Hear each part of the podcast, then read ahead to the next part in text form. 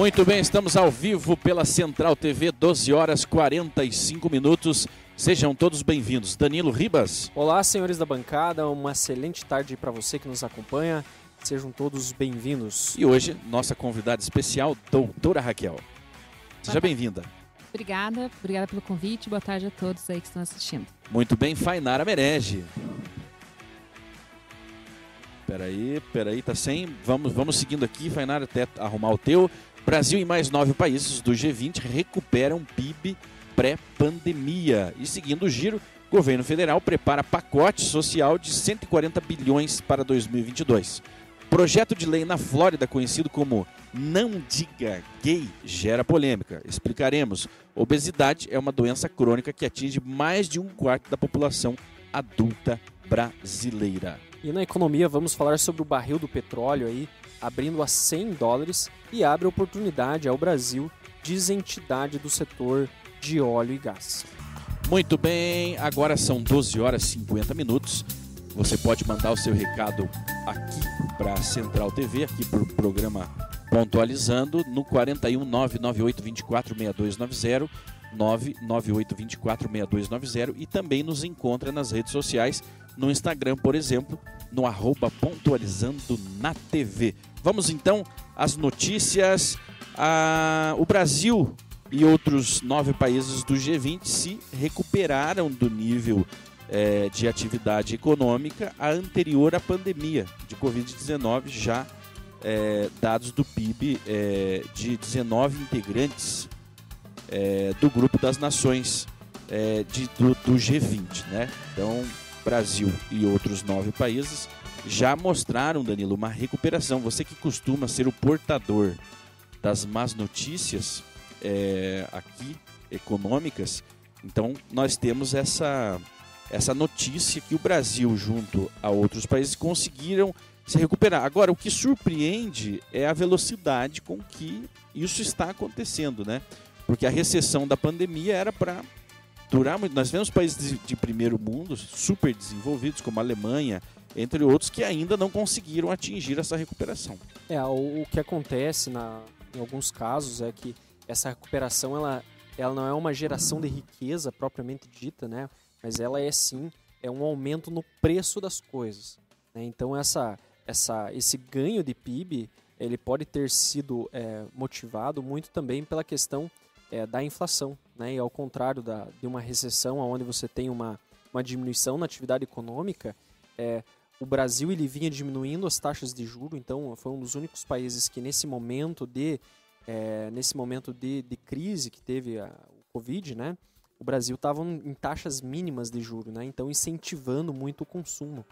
Então nesse período aí, é, isso fez com que a, a pressão inflacionária aumentasse ainda mais e você tivesse um, um ganho ali. Claro que a atividade econômica, como eu disse, ela estava sendo incentivada né, nesse período. Foram bilhões né, é, investidos. For, foi incentivada através da redução de taxa de juros, porque quando você, quando você abaixa a taxa de juros, o que, que está falando para o mercado? Mercado, não vale a pena você deixar dinheiro parado. Coloca o dinheiro para trabalhar porque poupança não está rendendo nada, né? Isso que, que o brasileiro costumava falar.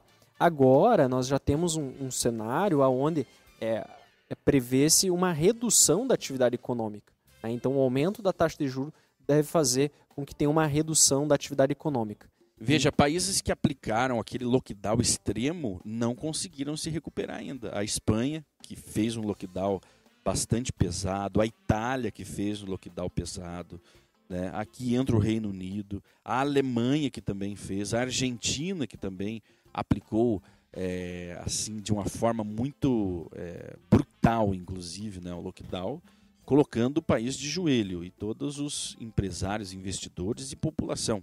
É, e vemos que a Argentina já não já não está nem compartilhando as informações da sua economia Exato. com o mundo, né? A exemplo da Rússia, não que a, a Rússia isolou, mas ela já começou a, a trazer algumas informações para os bancos que eles não devem emitir relatórios diários das suas operações. Né? Coisa que hoje é corriqueira de mercado, é você dar uma, um feedback para o mercado de como desempenhou aquele dia, como que fecharam as contas. A Argentina nem passou esses dados, nem de 2019, nem de 2020, nem de 2021. Então, e nem vai passar, né? Nem vai passar. 50% de inflação. é, são números que reprovam e que mostram que aquele governo não serviu de fato para os argentinos. E para os argentinos e para o mundo, né? E para o mundo. E o mundo, o mercado, ele está vendo que a Argentina deve ser evitada, né? A qualquer custo. Agora, Fainara, esses resultados de recuperação do PIB, é, é, a gente sempre cai no mesmo, na mesma vala, né? É do Bolsonaro, é do Guedes, né? Que é uma, é, são méritos desse governo. Como que a política vê isso aí? Porque agora, quanto mais notícias ruins, melhor. Bom, boa tarde agora, pessoal de casa. É, boa terça aí para vocês.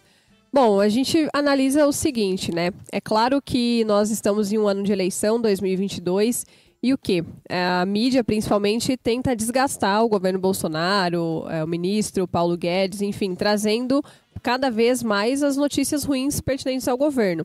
Mas quando a gente vê que tem uma notícia boa, como essa, né, como o Danilo explanou bem sobre a recuperação do nosso PIB, é, falando em línguas mais claras, né, o que, que isso significa. A gente tem que entender o que, que isso significa para o bolso do brasileiro. A gente tem até uma notícia mais à frente de que o governo federal vai liberar ali um, um grande montante de um pacote social. Então, eu acredito que muito das eleições esse ano vão ser discutidas através da economia. O povo brasileiro vai fazer essa análise. O que está pesando no meu bolso? Se o governo está sendo bom, acredito que vota. Agora, se não for, vai escolher outro representante. É, a pauta escolhida por todos os, os pré-candidatos é a economia, né? Outros Eu assuntos, acredito que nunca a economia foi tão, tão é, discutida. Outros assuntos já estão ficando. Em... Ontem nós falávamos sobre, sobre soberania, sobre é, política estratégica de energia, né, de, de estrutural, infraestrutura, mas nada disso está na pauta. O que está na pauta é a economia. E aí, para chamar Ronaldo Gonlevski e é, Tito Fonseca para discussão, eu já trago aqui o segundo item, porque as duas notícias se complementam. O governo federal prepara um pacote social de 140 bi. 140 bilhões agora em 2022. Inclusive, nós temos alguns gráficos no link para a gente mostrar qual, em, em que áreas o governo vai colocar esse dinheiro. O pacote prevê auxílios, perdão do, do FIES e habitação, é, o Auxílio é, Brasil e também pode liberar saques do FGTS, né? 100, 140 bilhões. O presidente Jair Bolsonaro é, preparou esse pacote agora, ele e seu governo. Não tem como negar que não é uma ação eleitoreira. Queira ou não, sempre que você libera dinheiro para o povo, vai ser uma ação eleitoreira. Não tem como evitar. É, e, e, é interessante que a grande parte dos recursos é Auxílio Brasil. Coloca lá na tela, coloca na tela. E perdão da dívida do FIES, né? Então, é um negócio... É importante. Não, é importante, é. mas é extremamente eleitoreiro, aí, né? Tem como você, você, aumentar? Perdoar a ah, é. dívida, é. perdoar a dívida hoje de uma dívida de um milhão... Não, de um milhão de estudantes, né? É, um 38 de bilhões de reais. É, é realmente assim, algo que pesa no orçamento. Né? Ronaldo, o maior investimento nós vemos ali claramente é o Auxílio Brasil, que vem de encontro com uma recessão que nós estamos, graças a Deus, deixando, mas deixando uma e entrando em outra por causa da guerra, né? Mas é um dinheiro significativo, Ronaldo, esse, esse valor para colocar o Brasil ainda mais nos trilhos econômicos. Boa tarde, Ronaldo, que fala direto do Rio de Janeiro. Boa tarde. Boa tarde, meus queridos companheiros aí de mesa. Boa tarde, Tito. Boa tarde, Christian. É, eu quero dizer o seguinte: antes de conversar sobre o que você está me solicitando, eu quero dizer que eu tive hoje uma imagem fantástica que me foi oferecida pelo STF. Olhem que coisa curiosa. O Lula não fez nada ele é bonzinho, ele é o pai da pátria, ele foi é, guindado à posição de candidato, ainda que tenha sido processado e condenado. Os processos todos voltaram atrás. E ele diz que ele é o cara mais honesto do mundo. E aí eu cheguei a uma conclusão. Tá bem, eu vou acreditar nele. Ele é o cara mais honesto do mundo. Ele não colocou a mão no que não era dele. Ele não roubou. Tudo é conversa fiada. Eu aceito isso. Só que é o seguinte: os processos dos companheiros dele do PT não voltaram atrás. Todos foram condenados como ladrões. E aí eu pergunto: um presidente da República que se cerca de ladrões e não tem competência para identificar que o Brasil está sendo sangrado pelo roubo, pode receber voto novamente? Ou ele é ladrão, coisa que parece que ele diz que não é, ou ele é um incompetente que não tem dois, e, portanto, numa hipótese ou na outra, não é possível que um brasileiro inteligente que queira ver o país avançar dê o voto a essa figura. Essa figura dantesca. Antes de falar ainda sobre a questão que você levantou, eu mandei para vocês aí, há pouco tempo atrás, hoje, é, acho que por volta de meio-dia, uma notícia fundamental para demonstrar como o Brasil é potente e grande. O Banco Central lucrou cerca de 87 bilhões de reais nesse ano de 2021. E aí, a pergunta que cabe: por quê? O que, que aconteceu de diferente?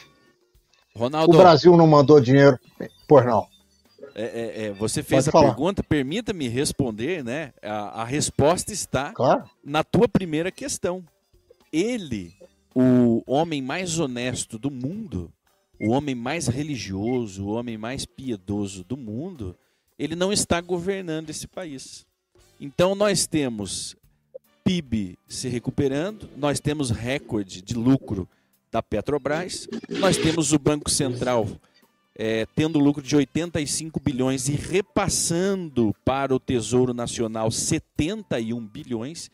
Mas, é, mas, olha só, é, eu, eu só queria terminar para você entender como é que a coisa é grave, cara. E como é que o brasileiro está cego.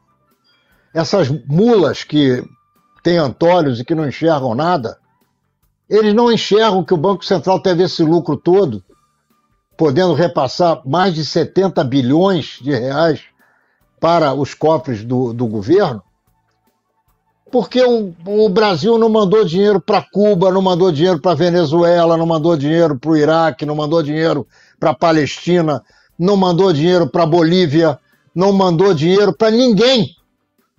E agora vai poder distribuir os lucros pelo povo brasileiro que sofre, que passou uma pandemia, que tem as maiores dificuldades e que agora vai de alguma maneira, respirar um pouquinho.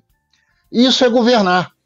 O Brasil não precisa ter caixa, precisa ter povo. E povo vivo. Agora, povo morto de fome, morto de frio, morto porque não tem onde trabalhar, morto porque não tem saúde, porque não tem educação, porque não tem saneamento básico, isso não precisa, não.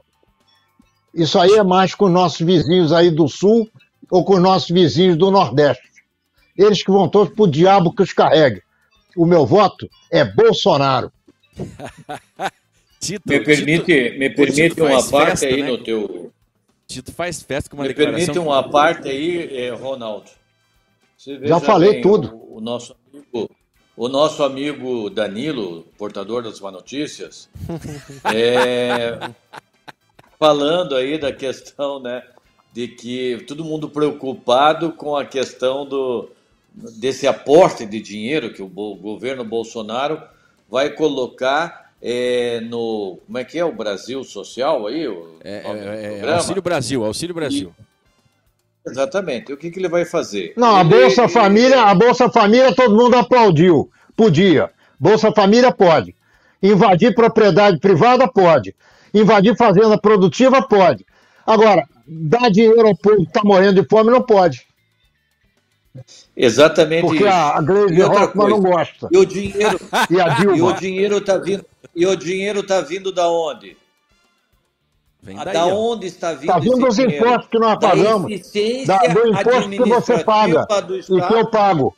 Não, não, aí do, da, também, também, mas da eficiência, Ronaldo, administrativa do Banco Central, da eficiência administrativa das estatais, que estão todas dando lucro, nós estamos o Deixa Estado, pela primeira vez na vida, está produzindo dinheiro. Posso fazer uma pergunta? Não, faz... Imagina que você tem um bolso onde você coloca todo dia 100 reais em moedas. Só que esse bolso está furado. Depois de 30 dias, quanto você tem nesse bolso? Nada. Agora Nada, imagina que você bota todo dia 100.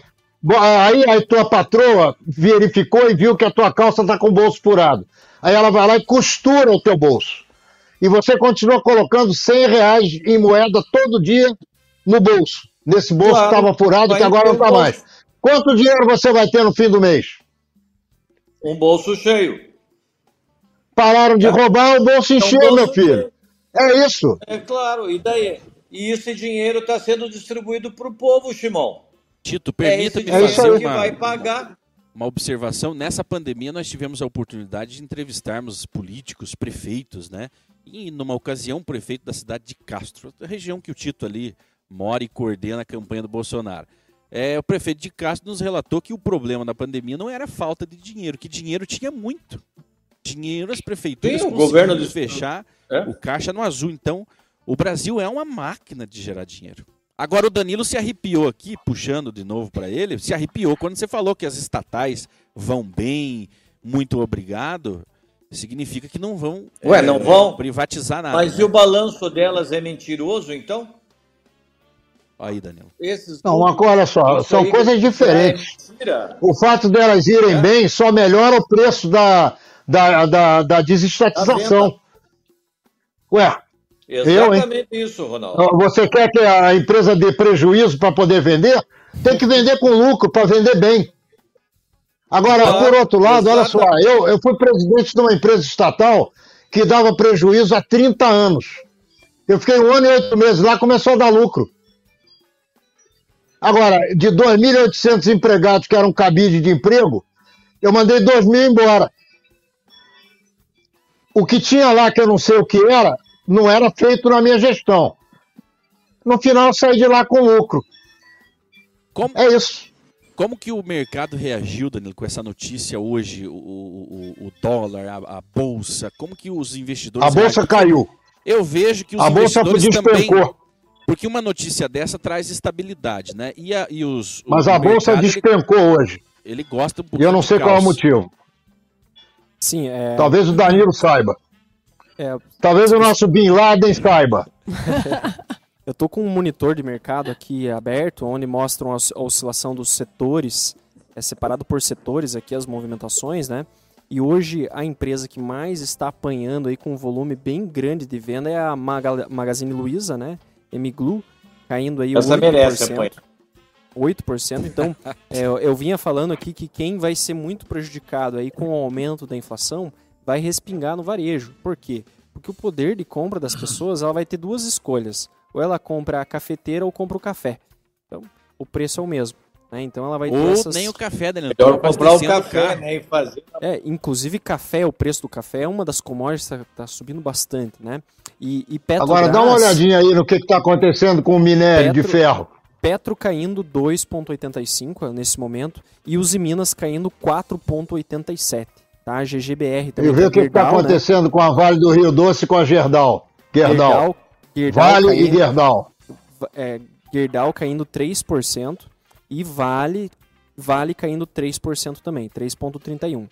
Então, o, é, é, muito provavelmente eu não, não cheguei a, a entender a fundo. Eu acredito que o mercado está precificando alguma coisa que irá acontecer e não o que já aconteceu. Eu acredito que muito provavelmente o conflito ali entre Ucrânia e Rússia pode estar tendo um des- desdobramento um pouco mais agressivo, né? Tava olhando aí né, nos últimos dias alguns mísseis próximos à, à fronteira da Polônia, é, movimentação, alguns mísseis do Estado do Estado Islâmico também próximo à, à embaixada Meu americana. Deus do céu. Então nós é, estamos tendo um cenário é, de crise e são, são países exportadores de commodities minérios, né, commodities agrícolas, etc., que, que muito provavelmente vão ser prejudicados nessa situação.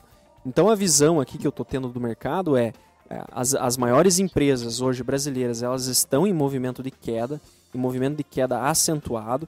Se você for analisar o gráfico, o gráfico diário aqui da Esses gráficos são difíceis de entender, Danilo. Deixa eu só tirar Só você a- entende. Vamos lá. Vou tirar aqui os Coloquem o tempo do, do programa aqui, por gentileza, na, na televisão ali. Isso. Eu tô. Eu preciso desse tempo sempre na tela pra gente ter É, noção aqui. Viu, Simão? Essa Tito. questão da caída do, do Magalu, da Magalu aí é porque é uma redistribuição social que ela está fazendo. Esses dias ela declarou que ela é socialista desde os 10 anos, então é uma redistribuição social, por isso que caiu a- a- o preço das ações. Né? Agora é o seguinte, Tito, como como como Ah. agora fica, como fica a oposição, como fica o, o brasileiro, né? O brasileiro é, passa a enxergar o brasileiro que está acordado, né? Porque tem gente que é zumbi, Walking Dead. Aquele que está acordado, ele passa a observar que é possível o Brasil se tornar um país de primeiro mundo e nós não precisamos mais dizer que o Brasil é um país do futuro. Nós, se continuarmos num ritmo Estamos de no futuro. É, estamos no futuro. Se continuar num ritmo ô, assim, ô, ô, dentro dos próximos 10 anos, nós nos tornamos a maior potência do mundo. Chico, Mas nós temos você me, me permite. O Danilo não gosta, gente. É, Rod- Bota na cara dele aqui, ó, cara de tristeza, quando a gente dá boas notícias. Sim, não, nós temos tudo para isso. Nós temos um país maravilhoso. Nós temos, nós temos riquezas eh, naturais. Nós temos riquezas produzidas pelo Eu nosso quero pôr a Raquel no. Eu quero pôr a Raquel aqui na, no, no páreo também. Raquel é psicológica, Ô, ela vai. É, Se ela é otimista Isso. ou é pessimista com o Brasil. Eu sou pessimista com o Brasil. Fala, fala. A doutora, queria- a doutora vai falar conosco sobre a- a- as causas psicológicas aqui. Fala, Ronaldo. Eu, eu quero só lembrar o Tito, dentro da resposta que ele vai dar, quero colocar uma frase que é o seguinte: todo o grupo que comanda a campanha do Lula começou a enlouquecer porque o Lula está começando a derreter e o Bolsonaro está encostando nele. Já há quase um empate técnico, um com 41% e outro com 38%. Há alguns meses atrás, era Lula com 50% isso de acordo com e Bolsonaro com zero. Simon, né? É, então, eu só queria lembrar isso aqui ao Tito. Quando a resposta para o Shimon, que ele pergunta como é que o povo brasileiro reage a tanto lucro, a, tanto, é, a tantos bons exemplos, a, a, a falta de corrupção no governo, reage dessa maneira, mostrando ao que veio. É, porque. é, Eu é, só por queria um dizer lado- o seguinte. Fala, Tito. P- pode falar. Quem vai eu falar? quero Pode eu falar só queria você. dizer o seguinte: o Lula, o Lula nunca esteve. É, é, o que nós estamos vivendo até hoje é uma situação irreal, é o sonho sustentado por uma máquina eleitoreira chamada Institutos de Pesquisa, que mentiram o tempo inteiro, porque um homem que tem esse apoio popular, essa intenção de voto e não pode nem tomar a pinguinha dele na esquina, faça meu favor. Aí a gente já vê a mentira que tem. Então, toda enquete que vai fazer, o Bolsonaro está lá com 50, 55, o Lula entre 22 e 25. Toda enquete diz isso, mas Essas enquetes aí não, va não tem valor vai- nenhum. Hein, Shimon, eu tenho uma imagem Valor aqui na nenhum. tela da oposição. A oposição aqui é, mandou uma imagem para nós Ai, meu que Deus. retrata aí o cenário, cenário de combustível, né? O preço da gasolina. o Lula era melhor, tá dizendo, ó. A Fainara que mandou esse aqui, o, o, o, o Tito. Acabou de, de Foi, sair no eu, Twitter ela do Lula. Olha aí, bota na tela lá esse, esse, esse negócio. Ó, Ronaldo, na época do Lula, é 146 né, o, o barril e 2,50 o combustível. É, é hoje ou é. O de azul é hoje ou é. O de azul é na época do Lula. Isso. O de laranja é o agora. É o nosso agora. Agora. Olha, olha, Tito, como que você explica isso aí, Tito? O Tito Ué, agora. a, a Dilma, a Dilma, a Dilma não congelou o, preço, do, do- do- do- não interferiu e o Lula também na, na Petrobras, Direto, não levaram ela quase à falência. Esse, Não é a dívida que está sendo paga, né, é, Tito? É, Essa é era- a dívida de 800 bilhões de reais que nós estamos pagando para os americanos por causa da ação que eles entraram contra o governo, contra a Petrobras, pelo prejuízo que eles tiveram pela manipulação dos preços. Só isso. Porque só é o ter seguinte- Um pouquinho de cabeça lembrar da história, gente. Aí outra, há uma- outra coisa também aí que eu há queria uma O problema é que o povo não lembra, Tito. Aí É. vê um Twitter desse, É, porque essa imagem foi, foi do fazer, Twitter né? do Lula. É, outra, Aí vê uma imagem e, e acha que, que é assim. outra coisa que tem que colocar no jogo aqui é o câmbio, né? Dólar hoje tá 5 reais, na época era 3. 2,80 chegou a bater em 2018, dólar chegou a bater 2,80. Agora o Danilo é pessimista e eu entendo o lado dele, esse pessimismo com o Brasil, né? Que o Brasil não tem jeito e, e não sei o quê. O Porque que é o seguinte, salva ele é que ele é liberal. É, veja, é, é, Tito, o Brasil é maravilhoso, nós vimos esses resultados, mas na gôndola do mercado não é isso. Na bomba do combustível não é isso que nós vemos. Não tem o que comemorar na bomba de combustível. Né? Então, é, há uma crise, uma crise existencial no brasileiro. Nós vemos isso, isso reflete- eh, se reflete, essa depressão que o brasileiro vive, em obesidade. Nós vamos falar com a, com a doutora Raquel. Vamos seguir aqui, projeto de lei na Flórida, conhecido como, é, intitulado Direito dos Pais na Educação. E aí a, oposição é, rotula ele como Don't Say Gay, né? não diga gay em português.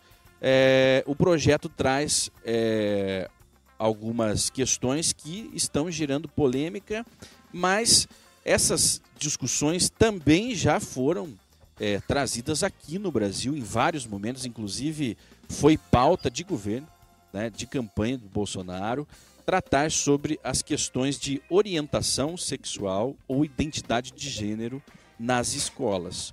O projeto ele é, prevê o seguinte: esse projeto que foi aprovado por maioria, ampla maioria, nos Estados Unidos, lá na é, Flórida. Deixa eu pegar aqui o projeto. De acordo com a legislação, os distritos escolares não podem incentivar a discussão sobre orientação sexual ou identidade de gênero nas séries primárias, ou de maneira inadequada para a idade ou desenvolvimento dos alunos. No entanto, o texto não deixa claro o que seria considerado idade ou desenvolvimento. Além disso, a medida exigiria que os distritos ou escolas adotem procedimentos para notificar os pais de um aluno se houver uma mudança relacionada à saúde, bem-estar mental, emocional ou físico. Ou seja, chegaram à conclusão, lembrando que a maioria do- do- do- dos deputados e senadores da, da Flórida são conservadores, né, são republicanos, e chegou-se a uma discussão que a- a- no Brasil há muito tempo é, é, é feita essa discussão.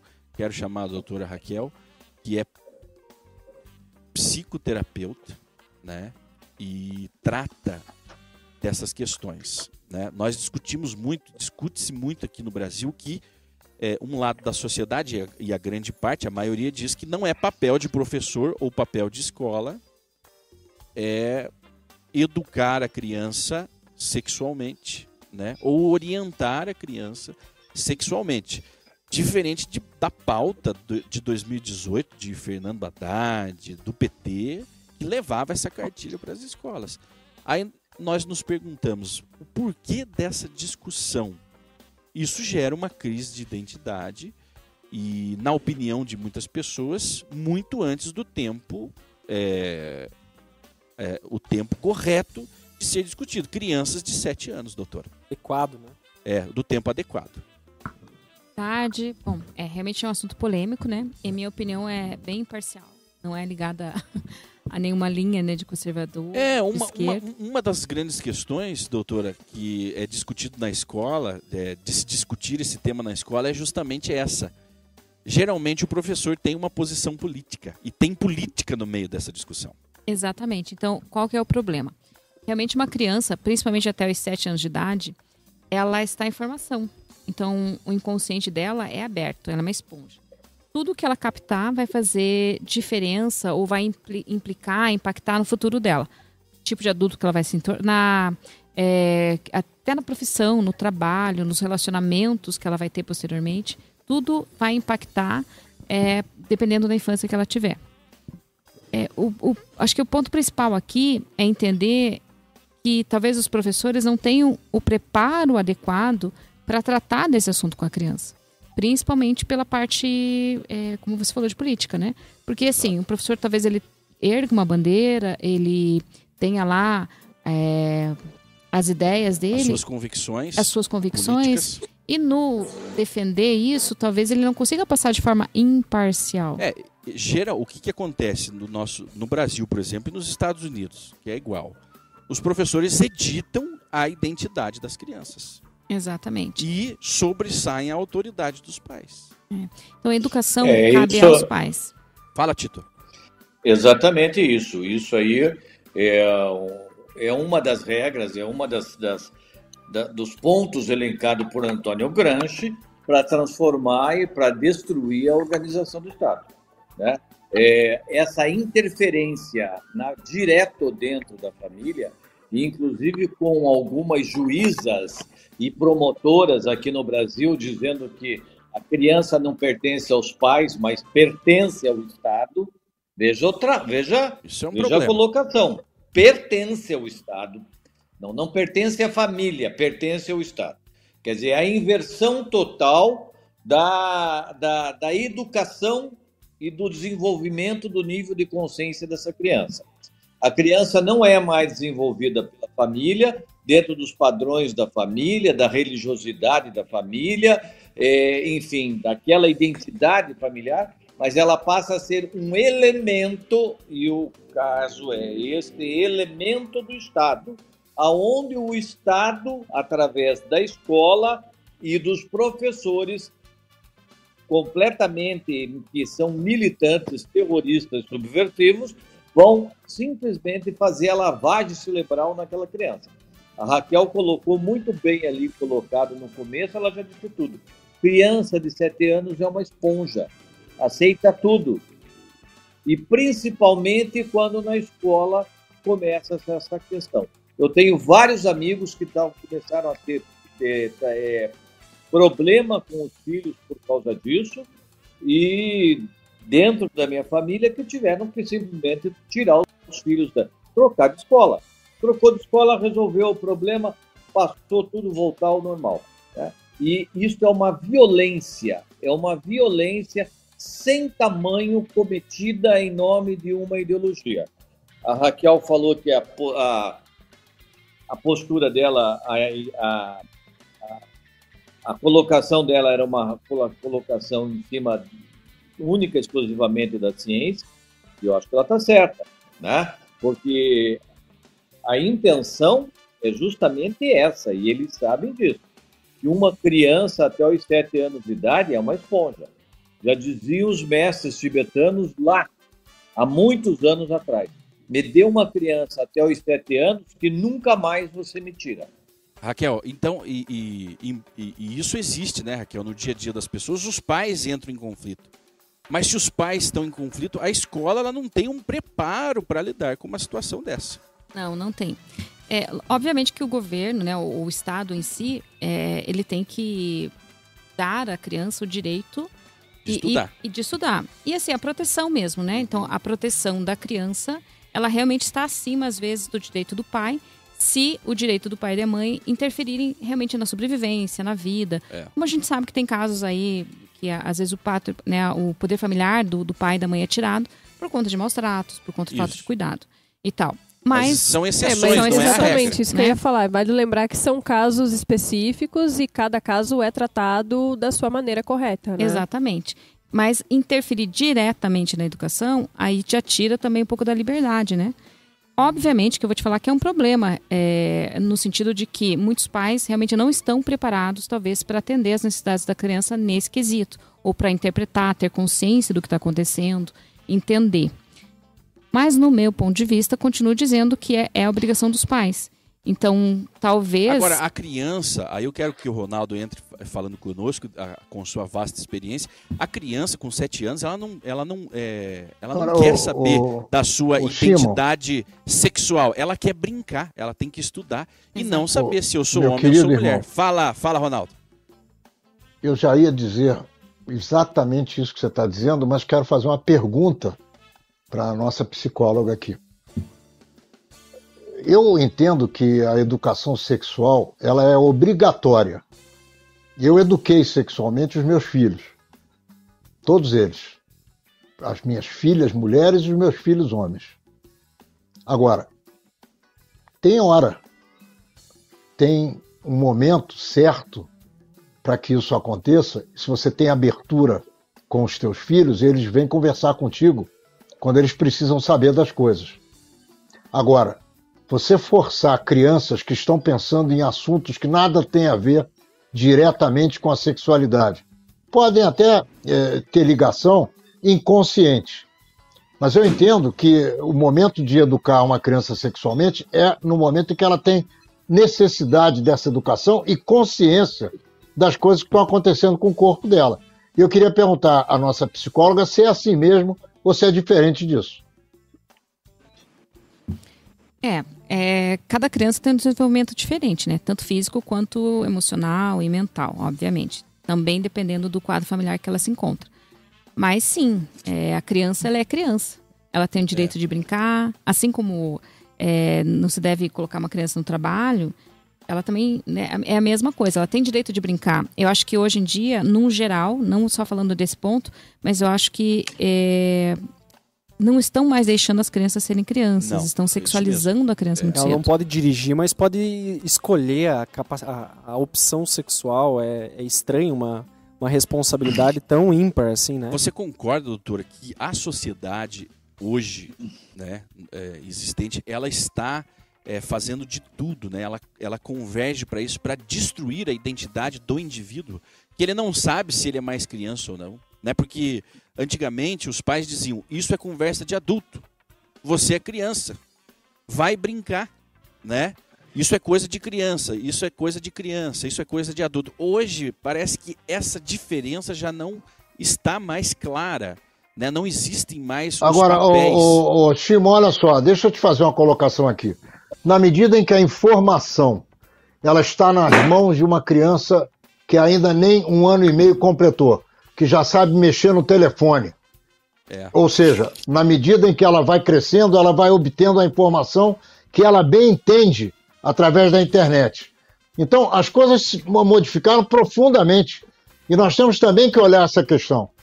Como a informação chega à pessoa e de que maneira as famílias estão permitindo que os seus filhos, ainda infantis, tenham acesso a determinados mecanismos que trazem informação que não deveria chegar a eles naquele momento. Muito Isso também é falado. é muito sério. Muito bem. Fala, doutor. É, aí eu já acho que é um contexto até social, né? É. Porque é, eu não posso ir de um em um e dizer, olha, como é que você tem que dar seu filho. É. Mas uh, a gente nota isso. Mas aí eu vejo como um contexto mais social, realmente, que precisaria uma mudança geral de consciência para as pessoas estarem cientes do que estão fazendo. Porque uma mãe, ela não está ciente do quanto ela está adultizando uma criança a partir do momento que uma criança de 5 anos de idade começa a usar maquiagem. Exato. Né? Ela não está ciente do impacto que isso causa.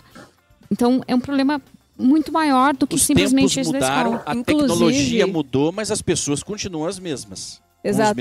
Inclusive, hoje o que a gente vê com muita frequência nas redes sociais aí, é, eu vejo de algumas famosas do, do, Instagram, são suas filhas ali com 6, 7, 4 anos, é, dançando funk, dançando músicas que pregam ali uma certa linguagem que não deveria estar no dia a dia de uma criança. E o que, que isso leva? Né?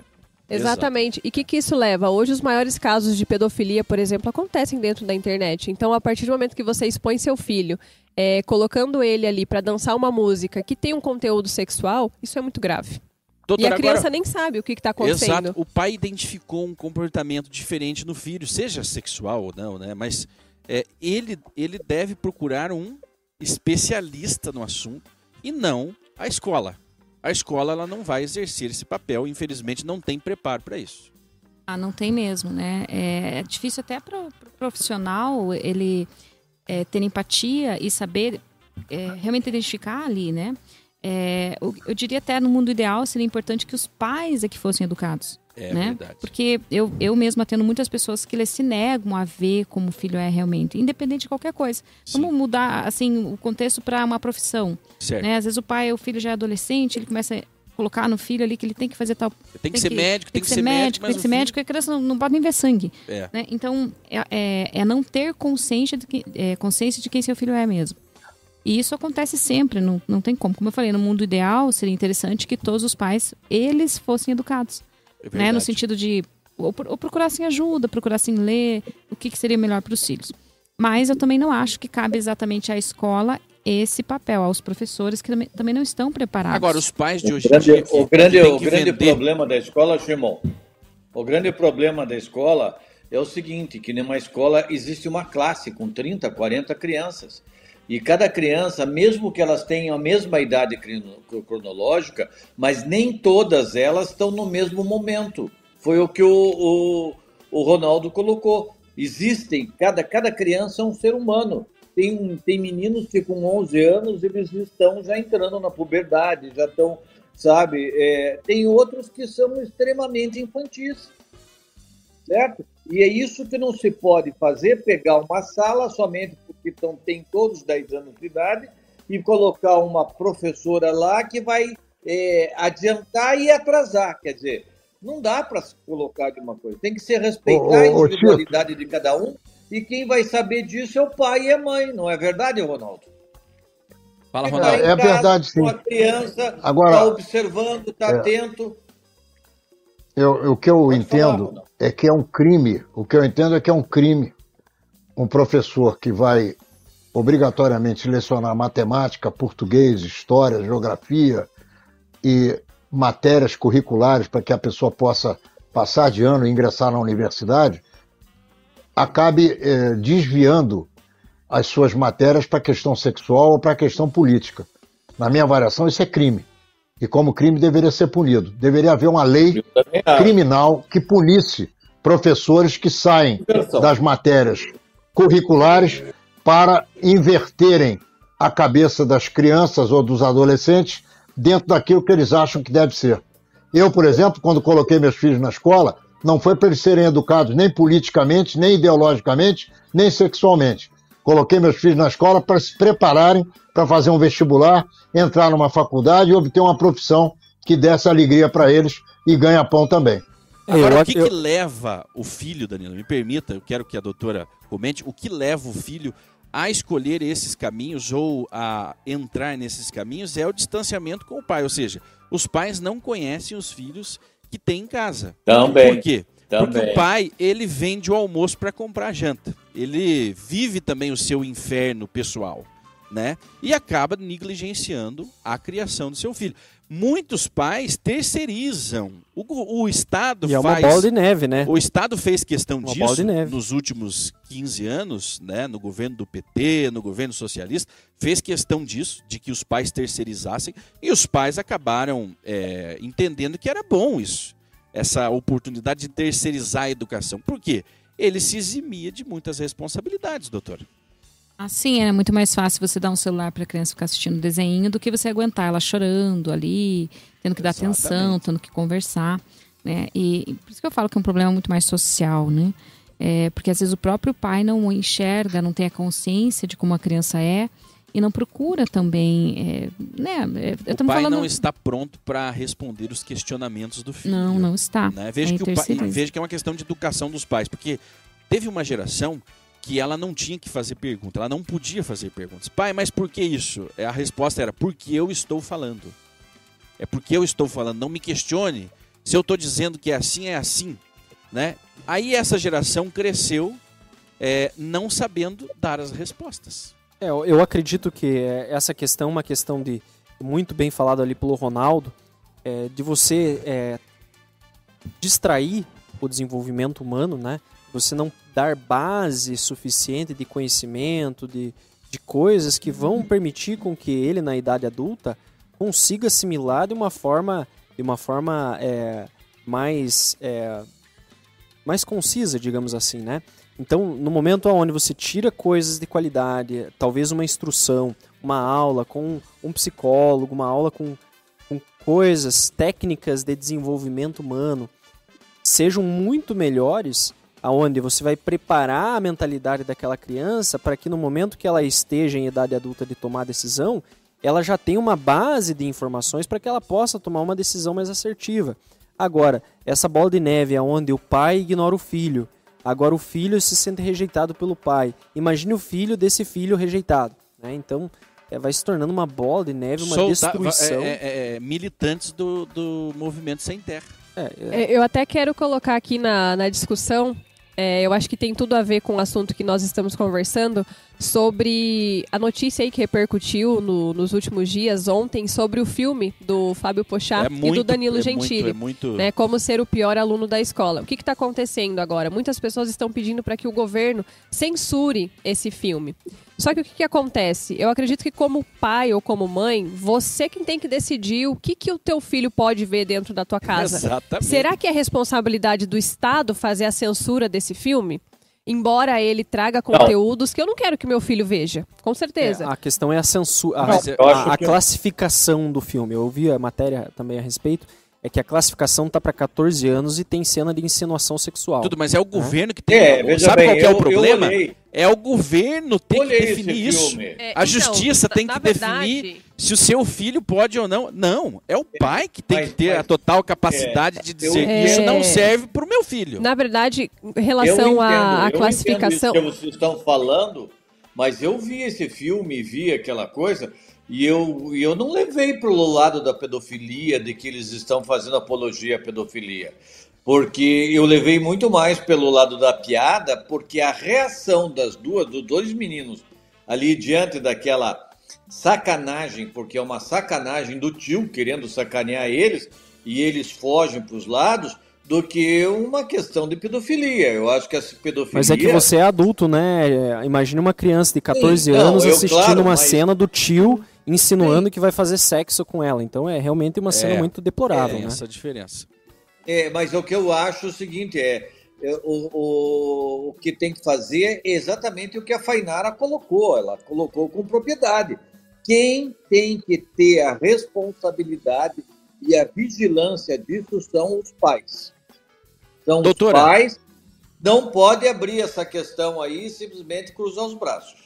Doutor, só para concluir aqui, medo? Tito, né? só um pode, pouquinho. Pode. É, realmente, em relação ao que o Danilo falou sobre a classificação do filme, isso é totalmente correto, porque é uma classificação errada. E isso é feito através da portaria MJ número 3.368 é, de 2014, que regulamenta, então, esse tipo de, de conteúdo através ali do Estatuto da Criança e do Adolescente. Em relação à classificação, eu concordo que, que esteja errado. Isso precisaria ser revisto. Agora, Mas em relação não à podemos censura... deixar censurar.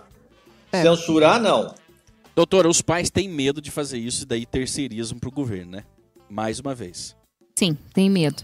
É, é, difícil encarar realmente, né? Como eu falei, muitos pais. A realidade nossa, né? Vamos é, falar da realidade, realidade, das pessoas Isso. normais, das pessoas que trabalham 8, 10, 12 horas por dia, que tem dois, três, quatro filhos.